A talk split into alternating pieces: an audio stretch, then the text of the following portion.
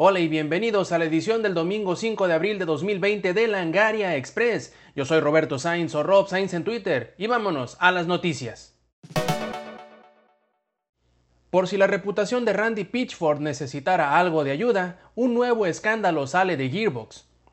A la hora de pagar sueldos, Gearbox es algo peculiar, pues ofrece un sueldo por debajo de la media dentro de la industria, pero ofrece incentivos que pueden resultar en jugosos bonos cada trimestre fiscal, dependiendo de las ganancias totales de la empresa.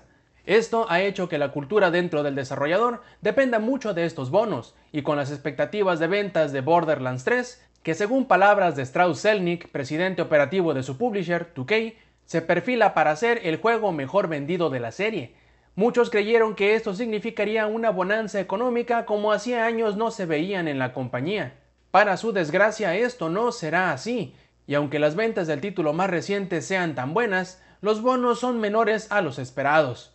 Un puñado de empleados hablaron en forma anónima con Kotaku, revelando que en una junta que se llevó a cabo en la semana, el presidente de la compañía Randy Pitchford les comunicó que los incentivos trimestrales esta vez serán bastante menores de lo que esperaban, debido, entre otras cosas, por el crecimiento que ha tenido el desarrollador y el cambio de motores gráficos que tuvo que hacer a la mitad del periodo de desarrollo del juego.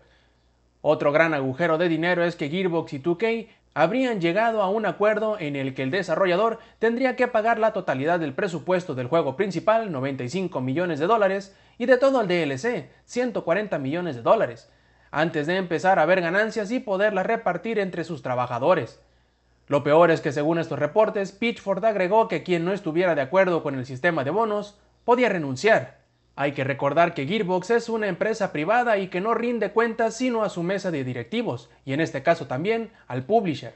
Pero esto significa que no hay ningún tipo de declaración de ganancias al público, aunque la compañía declaró en su comentario en respuesta a la publicación del reporte de Kotaku, asegurando que las cifras fueron reveladas para miembros de la compañía.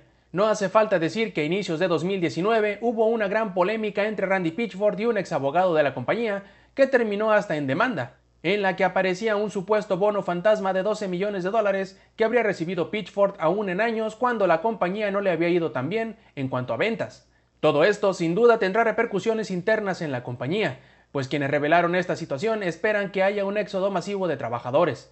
Pero hacia afuera también puede resultar en algo malo para Gearbox, ya que tiene tiempo buscando abrir la compañía al público mediante ventas de acciones, pero luego de polémicas como esta, los potenciales inversionistas de seguro lo pensarán dos veces antes de inyectar su dinero en el desarrollador. E3 no se llevará a cabo este año, pero para la edición de 2021 ya tenemos fechas. Es así que la Entertainment Software Association ha decidido que del 15 al 17 de junio de 2021 tendremos nuevamente E3, pero de una forma reimaginada más o menos lo mismo que se avecinaba para la cancelada edición de este año. En cuanto a la edición digital que parecía se llevaría a cabo el mes de junio en lugar del evento presencial, todo parece indicar que dependerá de los publishers y desarrolladores el hacer los eventos y publicarlos en Internet, sin ningún tipo de mediación o participación de la ESA. Bethesda por fin se ha pronunciado en cuanto a la cancelación del E3 y la posibilidad de hacer un evento digital. Muchas compañías han revelado que no dejarán pasar las fechas del E3 para dar a conocer las novedades que tenían planeadas para el evento, aunque este no se llevara a cabo. Pero si esperabas conocer algo de los nuevos títulos de Bethesda, quizá no será así. Reveló Pete Hines, vicepresidente senior de marketing global y comunicaciones de la compañía, que la contingencia sanitaria por el COVID-19 ha dado como resultado una cancelación de todos los planes que tenían. Esto no significa necesariamente que no vayan a dar alguna noticia en los próximos meses, pero parece que están abandonando la idea de hacer un evento que sea similar o que haga la función de una conferencia de prensa tradicional. Irónicamente, una pandemia consiguió que la esperada secuela de The Last of Us fuera retrasada indefinidamente por parte de Sony y Naughty Dog. Durante la semana, la cuenta oficial de Naughty Dog compartió en sus redes sociales un mensaje acerca de este retraso. En resumen, el juego está prácticamente terminado y están arreglando los diversos bugs, pero debido a la crisis mundial del COVID-19 y la logística necesaria para lanzar el juego, no pueden asegurar un lanzamiento que cumpla con todos los jugadores, es decir, que el juego llegue a todos los lugares al mismo tiempo. Por esto han decidido retrasar el juego de manera indefinida hasta que termine el caos a nivel mundial. Por otro lado, el juego de Iron Man VR, que fue anunciado a inicios de este año en una cápsula informativa de PlayStation, también sufre un retraso y ya no llegará el próximo 15 de mayo, sino que quedará atrasado de manera indefinida. De seguro no se han olvidado que Constantine Film está trabajando en una película de Monster Hunter y en una serie de Resident Evil. Entiendo bien que con todo lo que sucede actualmente es fácil olvidar que la casa de producción alemana tenía estas dos producciones activas, y mientras una de ellas está lista, la otra quedará en el limbo por el momento. Según reveló a Deadline Martin Moskovich, presidente de Constantine Film, la película de Monster Hunter protagonizada por Mila Jovovich y Tony Jaa y dirigida por Paul W.S. Anderson está lista para su fecha de estreno planeada del 4 de septiembre, y esta misma semana fue entregada a Scream Gems para su distribución. Pero las malas noticias son para la serie de Resident Evil, la cual iniciaría su rodaje principal este mes de junio, y que por la contingencia sanitaria tendrá que quedarse en pausa. La producción de esta serie que se estrenará en Netflix estaba por iniciar en Sudáfrica, donde se montaría la escenografía a partir del mes de abril, pero este trabajo quedará en animación suspendida por el momento. Capcom no se cansa de sacar Resident Evil y el próximo título de la serie podría ser distinto a lo que esperamos. Según el notorio filtrador Dusk Golem, el próximo juego principal dentro de la serie de Resident Evil está a la vuelta de la esquina, tanto que él espera que se anuncie en poco tiempo y supuestamente lo veríamos a la venta el próximo año. Esto no quiere decir que vaya a ser un juego apresurado, ya que este juego tendría en desarrollo desde finales de 2016 y sería una especie de secuela directa a Resident Evil 7. De esta misma forma no quiere decir que el juego sea calcado a su antecesor, ya que espera él que mucha gente se vaya a molestar con los cambios que se van a presentar en la que sería la entrega más divisiva hasta la fecha, dando seguimiento a otros rumores de inicios del año que indicaban que tendría como enemigos principales a hombres lobo en lugar de zombies, que veríamos el regreso del protagonista del juego anterior, Ethan, y que se mantendría una perspectiva en primera persona. De los más recientes juegos de la serie de Persona, el único que queda con la incógnita de ser adaptado es Persona 5 Scramble de Phantom Strikers, pero parece que eso cambiará. Muchas compañías suelen hacer encuestas para medir las aguas antes de atreverse a tomar alguna decisión, y si en el caso de Atlus esto resulta ser así, una reciente encuesta parece revelar sus intenciones para con Persona 5 Scramble.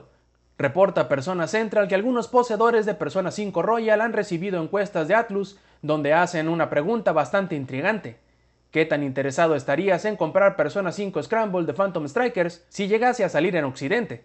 El único detalle es que si Atlus no ha iniciado con el proceso de adaptación todavía, y si la encuesta termina siendo el factor que haga decidir a la compañía el adaptar el juego, es posible que tengamos una larga espera por delante.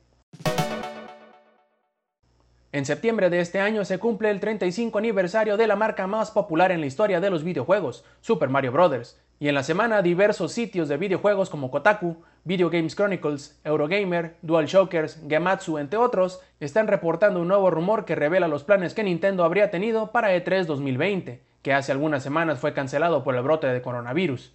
De acuerdo a este rumor, Nintendo dedicaría el espacio para celebrar los 35 años de Super Mario Bros., anunciando una serie de juegos clásicos de Mario como ports para el Nintendo Switch. Entre los juegos que se nombraron aparecen Super Mario Galaxy, una nueva versión deluxe de Super Mario 3D World con nuevos niveles, Super Mario Sunshine y Super Mario 64 HD. También se menciona que un juego completamente nuevo de Super Paper Mario ya está en desarrollo para el Switch. Todo esto suena muy posible, y esperemos que Nintendo haga una gran celebración, no como con el aniversario de Metroid, que prácticamente pasó desapercibido por la compañía. Amazon tenía pensado seguir los pasos de Google y estrenar su servicio de streaming de juegos, pero ahora no. Bajo el nombre código de Project Tempo, la compañía de Jeff Bezos estaba planeando aguarle la fiesta a Stadia, pero los rumores aseguran que estos planes deberán ser aplazados debido a la contingencia sanitaria por el coronavirus. Uno podría pensar que esta situación hubiera sido el momento perfecto para lanzar un servicio que su principal atractivo es poder jugar sin la necesidad de salir a comprar nuevos componentes o juegos, pero para Amazon no será así. Según reporta el New York Times, una primera versión de Project Tempo se estrenaría este mismo año, pero ahora se ha aplazado para 2020. A pesar de este retraso, se dice que el servicio ya tiene mucho camino recorrido, aunque todavía no se sabe qué ventajas tendrá en comparación de Stadia, Xcloud o GeForce Now. Phil Spencer se siente confiado no solo del aspecto técnico del próximo Xbox, sino del precio que tiene planeado para la consola. Ya que las especificaciones técnicas han sido publicadas, Phil Spencer, jefe de Xbox, reveló en entrevista con IGN su sentir en referencia a lo que Sony reveló para el PlayStation 5. Dice él que se siente confiado con el precio que podrán poner al Xbox Series X, además de en general las decisiones que se tomaron con la consola. Aun siendo que no se ha revelado el precio de ninguna de las dos máquinas, Spencer adelanta que podrán reaccionar a lo que Sony anuncia en el futuro. Esto será una constante para Microsoft, observar lo que Sony hará con el PlayStation 5, y en relación a los detalles técnicos de la competencia, Spencer dice que se siente muy bien con las decisiones que tomaron y que le parece interesante el enfoque de Sony en el audio, así como impresionante la tecnología que lograron con la SSD. Muchas gracias por acompañarnos en una edición más de Langaria Express. Yo soy Roberto Sainz o Rob Sainz en Twitter y les recuerdo que nos visiten en las redes sociales en Facebook, en Twitter, en Twitch y en YouTube con la diagonal Langaria donde van a poder encontrar más contenido como este. Yo los espero el próximo domingo con una edición más de Langaria Express. Stay Metal.